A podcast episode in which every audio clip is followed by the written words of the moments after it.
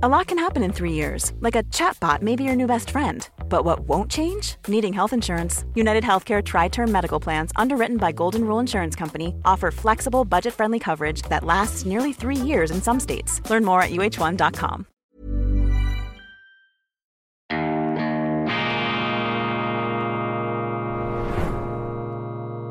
Diese Ausgabe von Weltwoche Daily wird Ihnen präsentiert von Kibun dem Schweizer Pionier für gesundes Gehen und Stehen.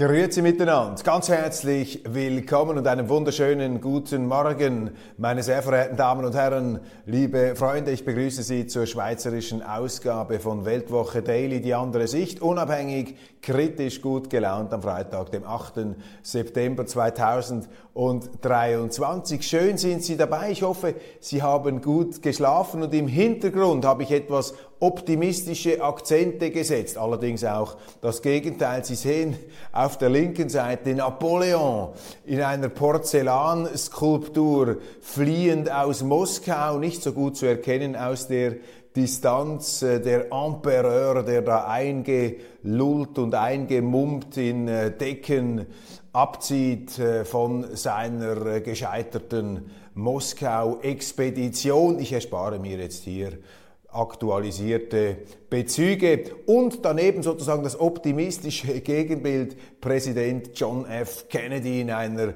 bekannten Aufnahme. Kennedy ja der amerikanische Präsident, den ich äh, heute sehr gerne in Erinnerung rufe.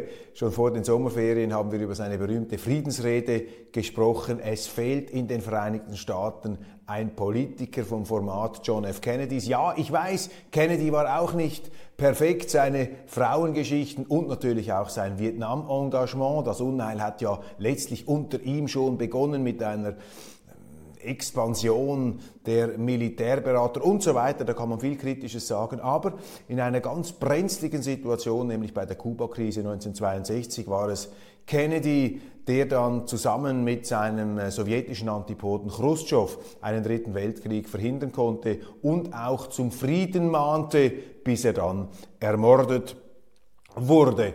Dies zur Erläuterung des Hintergrunds dieser Sendung. Alles natürlich didaktisch und pädagogisch aufs genaueste abgezirkelt. Wir beginnen mit einer News, mit einem Primeur, wie es in der journalistischen Fachsprache heißt. Die Schweizerische Nationalbank liegt per Ende Juli 2023 wieder in der Verlust Zone Eigenmittel und Rückstellungen zurückgegangen von 65,8 Milliarden Franken auf 64,7. Der Gewinn hat sich halbiert gegenüber dem ersten Quartal. Erstes Quartal 26,9 Milliarden, jetzt noch 13,7 Milliarden Gewinn. Das heißt, die Politiker, die sich äh, einen Geldsegen erhoffen aus den Tresoren von Thomas Jordan, die werden bitter enttäuscht sein. Eine Meldung die ähm, passt zum sich verdüsternden Konjunkturhorizont, den wir ähm, erleben, den wir erblicken, wenn wir auch über die Landesgrenzen hinausschauen. Deutschland in ganz schwieriger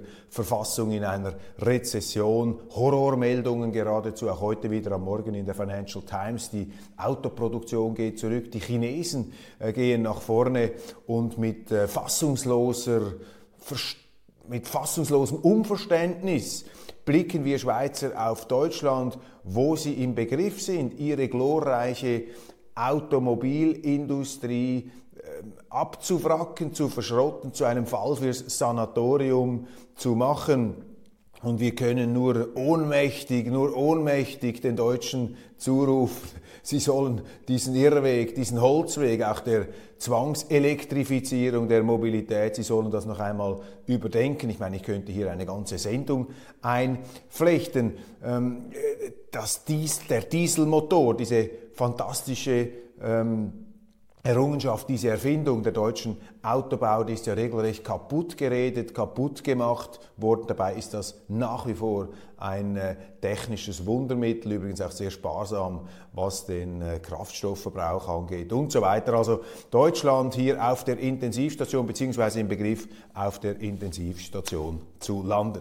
Ein großer Aufträger in der Schweiz, nicht nur in der Schweiz, aber auch in der Schweiz, sind die Strompreise. Sie gehen nach oben. Ähm, um 18 Prozent werden sie steigen im Jahr 2023. 2024 um 18 Prozent, nachdem sie in diesem Jahr bereits um 23 Prozent gestiegen sind. Ein Vierkopfhaushalt wird Ende Jahr eine Stromrechnung bekommen, die 222 Franken höher ist als im letzten Jahr und auch die Betriebe, die Unternehmen werden mit Preiserhöhungen von 15 bis 30 Prozent zu rechnen haben. Rund 75 Prozent der Stromwirtschaft ist im Besitz der öffentlichen Hand. Das variiert von Kanton zu Kanton. Der Grund liegt darin, dass eben die einzelnen Kantone zum Teil Verträge abgeschlossen haben zu günstigeren und besseren Konditionen, Termingeschäfte. Deshalb gibt es da Unterschiede, die dann auch wieder Anlass von politischen Diskussionen sind. Der große Skandal besteht darin, dass wir in Sachen Strompreisen systematisch belogen worden sind vom Bundesrat, insbesondere von Altbundesrätin Doris Leuthard. Sie erinnern sich,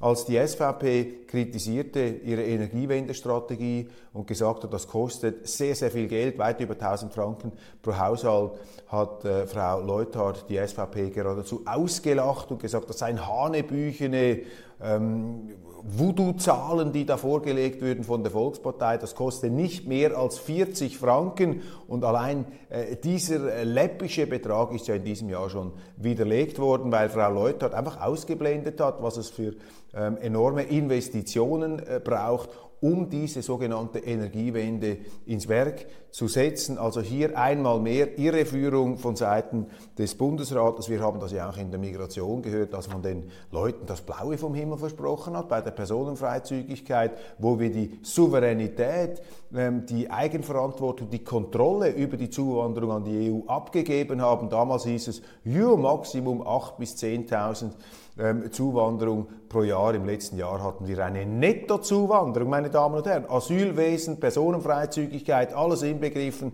von 180.000 Menschen in die Schweiz. Deutschland, Entschuldigung, Schweiz wächst 16 Mal schneller bevölkerungsmäßig als Deutschland pro Kopf gerechnet der hier lebenden Menschen. Das sind unglaubliche Dimensionen, das entgleitet der Politik und die Medien und eben auch bestimmte Politiker haben nichts Besseres zu tun als die Kritiker, die berechtigten Kritiker, die ja Recht haben und Recht bekommen haben, äh, dieser verheerenden ähm, Tendenz zu Fremdenfeinden und Rassisten zu erklären, wenn sie denn überhaupt darüber berichten. Das sind also ganz krasse ähm, Missstände. Also Energieministerin Doris Leuthard neben den Schuhen, als äh, sie ihre Prognosen zum Besten gab. 2017 übrigens lag der Kilowattpreis für Haushalte Strom in der Schweiz bei knapp 24 Rappen.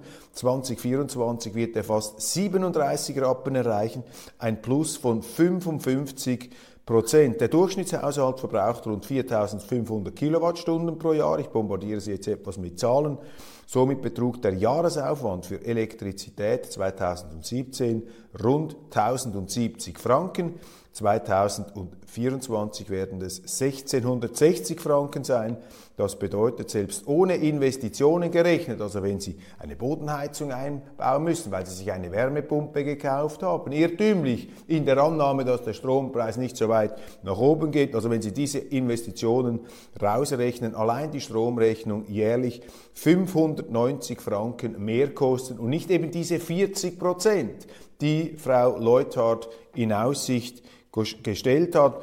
Und das Jahr 2050, dieses Referenzjahr, das liegt ja noch ganze 27 Jahre entfernt. Es kann somit noch weit kostspieliger werden. Auch ein Rückgang des Stromverbrauchs pro Kopf bis 2035 um 13 Prozent erscheint illusorisch, denn Wärmepumpen und E-Fahrzeuge werden zu einem Mehrverbrauch führen. Kurzum, wir sind hier auf einem Weg in den Abgrund, in den energiepolitischen Abgrund. Das geht hinten und vorne nicht auf. Darüber auch ein Vortrag des ähm, herausragenden deutschen Ökonomen Hans-Werner Sinn am Mittwoch in Luzern, ähm, der euphorisch von ähm, Zuschauern bejubelt wurde. Hans-Werner Sinn, einer der ganz hellsichtigen Mahner vor dieser Entwicklung. Das geht einfach nicht. Wir haben gar nicht den Strom, dass alle ein Elektroauto haben können. Elektroautos sind sowieso immer noch mit vielen Fragezeichen behaftet. Nichts gegen die Elektromobilität an und für sich,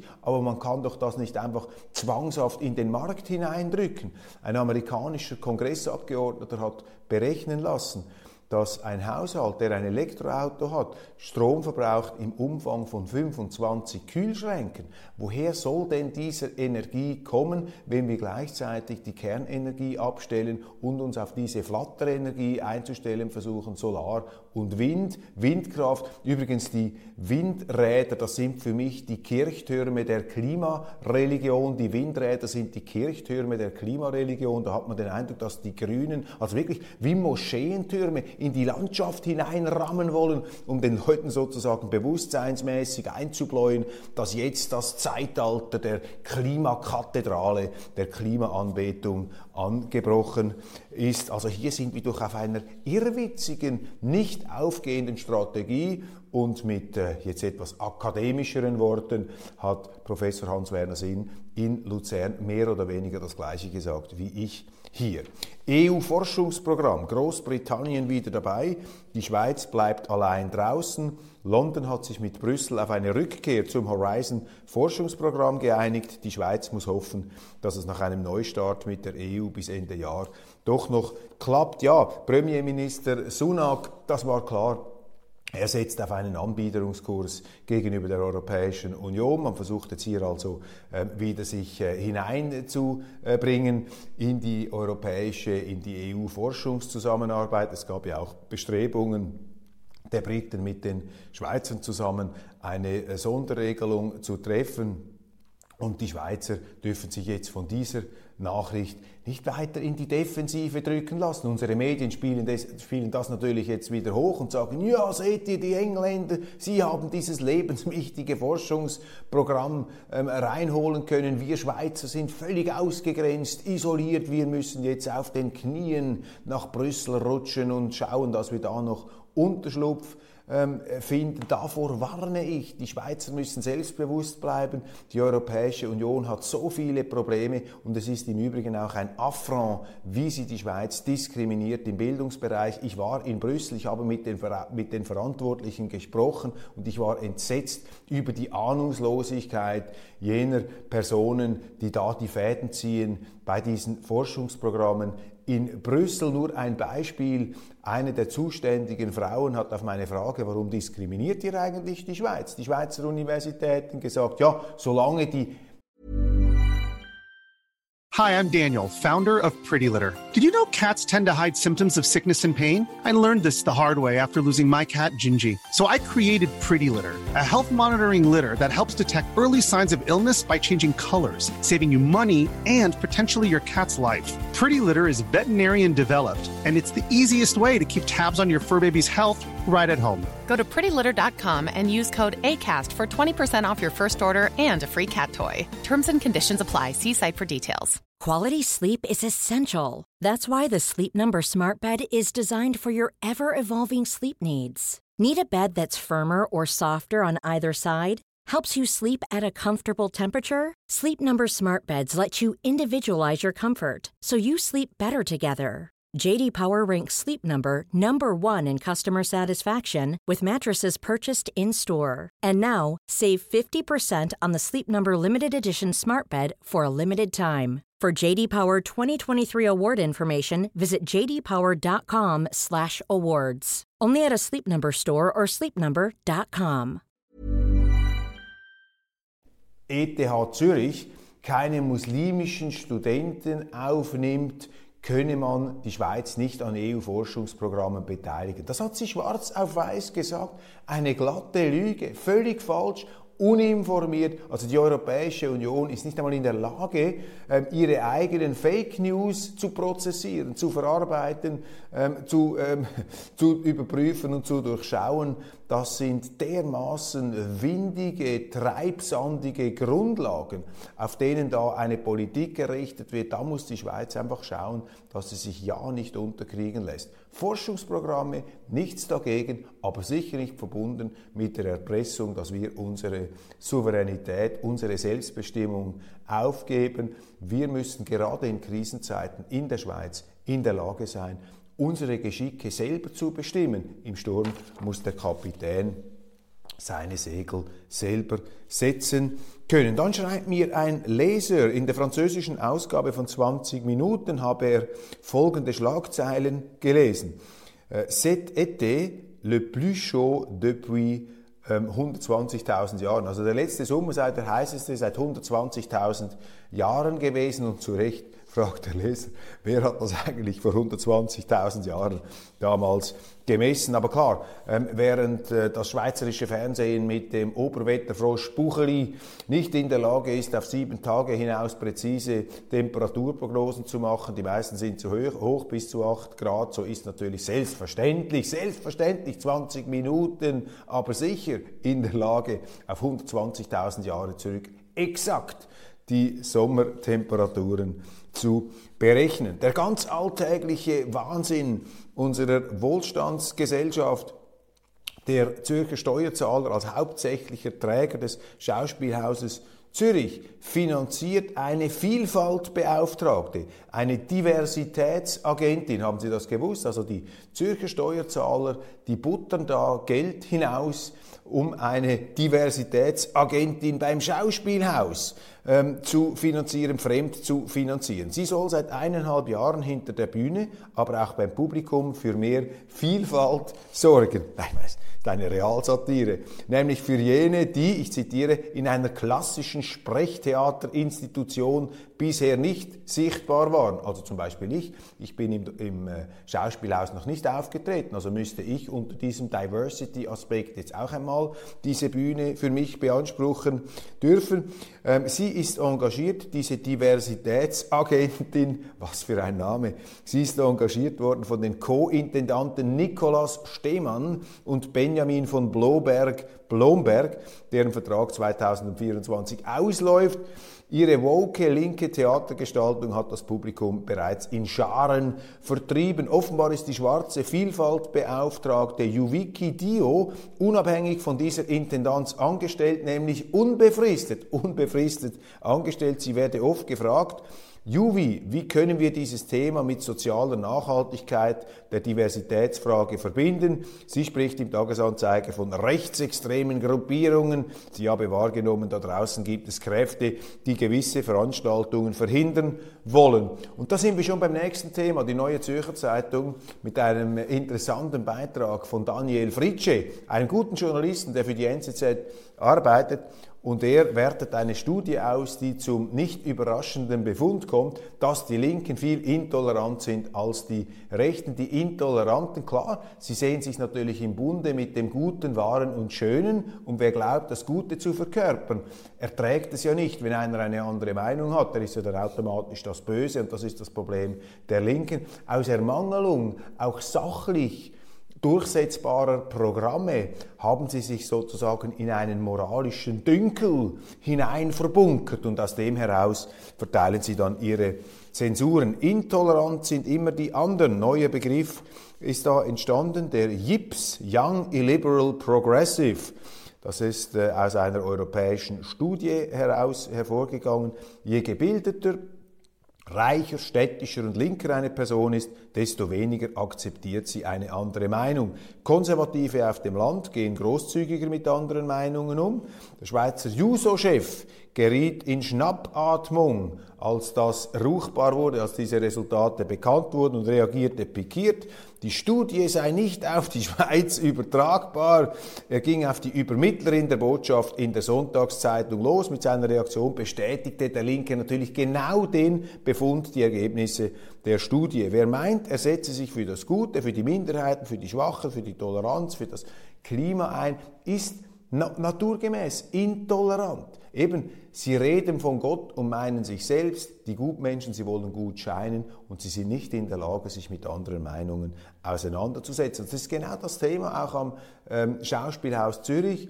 Und wir zahlen das, der Steuerzahler finanziert diese Intoleranz auch noch, weil die Linken, vor allem die Intolerantesten, die leben ja nicht von der Marktwirtschaft, die leben von Subventionen, die leben von Steuergeldern, die sind beim Staat oder bei irgendeiner staatsnahen Institution dabei. In Zürich ist dieses Klima der Intoleranz zusehends spürbar. Ich habe das selber schon erlebt, auch wenn ich mit meinen Buben unterwegs war, wie man da äh, zum Teil angemacht, angepöbelt wird von Leuten, die in ihrem Leben noch nie etwas zustande gebracht haben. Ist eigentlich unglaublich. Also je, je erfolgloser, je weniger einer äh, geschafft hat, desto arroganter treten die dann auf. Und diese Stimmung, die verbreitet sich da in der größten Schweizer Stadt. Jetzt nicht, wenn Sie jetzt als Tourist oder wenn Sie als Ausländer nach Zürich kommen, merken Sie davon nichts, aber als einer, der dort gelebt hat, selbstverständlich und in den einschlägigen Quartieren sich auskennt, da ist das mit Händen zu greifen. Man will, ich bringe nur ein paar Beispiele, man will den wenigen Bauern in der Stadt das Halten von Kühen verbieten. Eine vegane Küche soll es in Altersheimen geben. Stadtangestellte, menstruierende Personen erhalten bis zu fünf Tagen bezahlter Dispens pro Monat. In der Gessner Allee, auch ein Theaterhaus, fordert eine Gruppe nicht weiße Theaterräume. Mohreninschriften werden überdeckt. Ein SVP-Vorstoß von Susanne Brunner gegen Gendern sollte im Stadtparlament nicht entgegengenommen werden, weil er nicht gendergerecht formuliert war. Ein, der christlich-konservativ motivierte Marsch fürs Leben soll verboten werden. Critical Mass darf mit Velodemo die halbe Stadt lahmlegen. Das ist die Realität dieser Intoleranz. Über die Stones Premiere, über die Stones Pressekonferenz haben wir bereits gesprochen, inklusive Tanzeinlage von Mick Jagger und einem Video im guten alten Hedonismus-Stil mit einer knapp beschürzten, ledrigen, sehr attraktiven Frau, die sich da räkelt auf einem Cabriolet auf irgendeinem äh, wunderbaren Freeway beziehungsweise auf einer Hauptstraße in Los Angeles mit den Palmen. Da fühlt man sich nostalgisch an die 70er Jahre erinnert. Das neue Album der Stones Hackney Diamonds äh, im Hackney Empire, einem alten Konzertsaal, haben die Stones darüber berichtet. Sie sagten, sie erzählten, bei der ersten Pressekonferenz, die sie je gegeben hätten, hätten sie ihre Platte zwei Journalisten überreicht. Ähm, ernster wurde die Diskussion, als sie über, über ihren verstorbenen Ex-Schlagzeuger Charlie Watts äh, gesprochen haben. Zwei der Songs sind noch mit ihm ein, äh, eingespielt worden. Und äh, Jagger, Jagger mit einer Tanzeinlage und im schwülen Saal war dann natürlich die Stimmung nicht mehr unter Kontrolle zu halten. Den hochinteressanten Vortrag von Hans-Werner Sinn an der Universität Luzern in diesem Schaltecker und René Scheu Institut. Christoph Schaltecker und René Scheu, das sind da die, äh, die, die Treiber dieses sehr umtriebigen ähm, Wirtschaftsforschungsinstituts, die haben den Hans-Werner Sinn eingeladen, über die Energiewende zu sprechen. Das Fazit, die deutsche Umweltpolitik unterliegt der Illusion, dass sie durch Vermeiden von Emissionen und eine Verringerung der Nachfrage das weltweite Angebot an Öl und Erdgas senken kann. Das ist der ganz große Grundlagenirrtum. Also wenn wir sparen, wird dadurch nicht weniger fossiler Brennstoff ähm, verbrannt. Wobei das Wort fossiler Brennstoff sowieso etwas irreführend ist. Man muss ja hier von Carbohydraten sprechen. Das ist ähm, alle Begriffe sind natürlich auch Politik. Auf jeden Fall, wenn wir weniger verbrauchen, dann heißt das einfach, dass die anderen mehr verkaufen und dass dann die Amerikaner und die Chinesen mehr verbrennen können. Also die Europäische Union, Europa, auch die Schweiz da mitgeschleppt. Wir sind auf einem suizidalen Wirtschaftshorrortrip. Und ähm, die Frage ist einfach, wie lange wir glauben, uns das leisten zu können. In der Schweiz haben wir jetzt dann Wahlen, da kann man das korrigieren. In Deutschland stehen die Wahlen erst in Zukunft. Ähm, bevor da wird man noch etwas Geduld haben müssen, sehr, sehr wichtig, was da passiert. Ich bleibe ja immer optimistisch, meine Damen und Herren, weil ähm, diese Fehlentwicklungen, öffnen natürlich sehr vielen Leuten die Augen. Das sind auch Schocktherapieprogramme, die den Wähler, die uns, die, die, die Menschen befreien von ihren politischen Illusionen, die man sich eben gönnt in wohlstandsverwöhnten, um nicht zu sagen wohlstandsverwahrlosten, um nicht zu sagen wohlstandsverblödeten Zeiten. Also äh, am Ende wird man immer eine Lösung finden. Die Frage ist einfach, wie groß ist der Schaden, bis, der bis dahin ähm, aufgeschichtet worden ist. Wir arbeiten mit unseren Mitteln daran, diesen Schaden möglichst gering zu halten. Und wenn Sie die Weltwoche abonnieren, meine Damen und Herren, wenn Sie auf diesem Kanal dabei sind, dann leisten Sie selbstverständlich auch einen Beitrag zu jenem Gespräch, zu jener Konversation, die eben vielleicht geeignet ist, hier den einen oder anderen Anstoß zu geben. Ich äh, freue mich, dass Sie heute dabei gewesen sind. Ich wünsche Ihnen einen wunderschönen Tag und äh, bleiben Sie auf unserem Kanal. Sie haben vielleicht gesehen, wir haben eine ganze Reihe ähm, von Interviews ähm, aufgeschaltet. Mein Kollege Roman Zeller, auch ich. Wir sind da sehr aktiv. Ich vor allem auch im Bereich des Ukraine-Kriegs. Da muss man etwas eine Gegenposition zeigen zu den ähm, euphorischen, wie ich meine, auch zynischen Jubelmeldungen vom Schlachtfeld. Tatsache ist, da werden ukrainische Streitkräfte im ganz großen Stil verheizt von ihrer Regierung in einem Krieg, den sie nicht gewinnen können. Ich lese heute in der NZZ auch wieder von Durchbrüchen an der Front oder im Tagesanzeiger. Man muss einfach wissen, wenn, äh, wenn eine, äh, das ist ja militärisches Basis, ähm, Basiswissen, wenn jemand angreift in eine befestigte Stellung, muss er eine drei- bis fünffache Überlegenheit haben, sonst haben sie keine Chance und das haben die Ukrainer nicht. Und darum sind diese angeblichen Durchbruchsmeldungen, ich bin auch nicht dort dabei,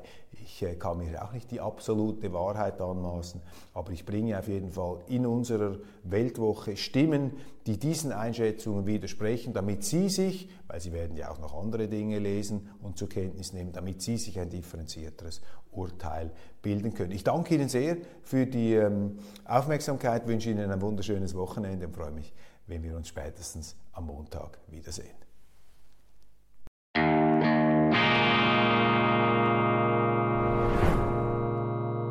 Diese Ausgabe von Weltwoche Daily wird Ihnen präsentiert von Kibun, dem Schweizer Pionier für gesundes Gehen und Stehen.